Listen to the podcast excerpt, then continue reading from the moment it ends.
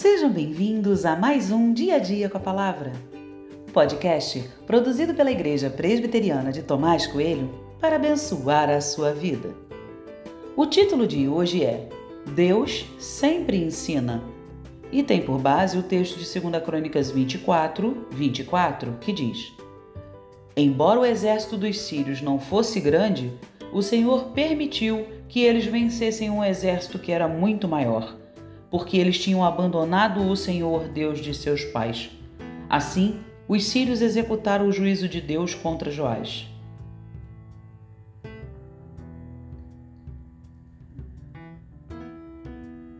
Quando você se depara com alguma situação que seria fácil de fazer ou uma tarefa simples de realizar, mas que por algum motivo você não conseguiu, o que você diz?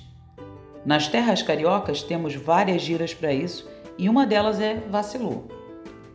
Diante de um exército pequeno, o povo de Deus foi derrotado.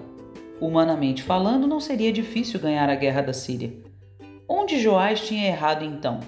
Na estratégia? No local de combate? O que quero lhe mostrar é que somos tentados a perceber as nossas derrotas sempre como uma falha, um vacilo, e não como um agir do próprio Deus. Claro que houve um vacilo, mas esse foi anterior à guerra. Joás tinha abandonado Deus, só que ele não pensava assim. As vitórias e as derrotas de nossa vida podem ter muitos significados. É um risco ser apenas positivo ou negativo em nossos pensamentos. Precisamos de uma compreensão mais profunda e é isso que eu reflito aqui. Será que sou capaz de perceber Deus usando um exército inimigo para me ensinar algo? Será que meus olhos estão atentos a isso? Confesso que naturalmente sou muito mais tentado a pensar no que poderia fazer melhor, deduzindo que assim eu venceria, mas é um erro da minha parte. A minha vida e a sua também vão muito além do que podemos ou não podemos fazer. A nossa vida está, de verdade, nas mãos de Deus e em seu governo. Ele nos ensina, corrige e ama de muitas formas.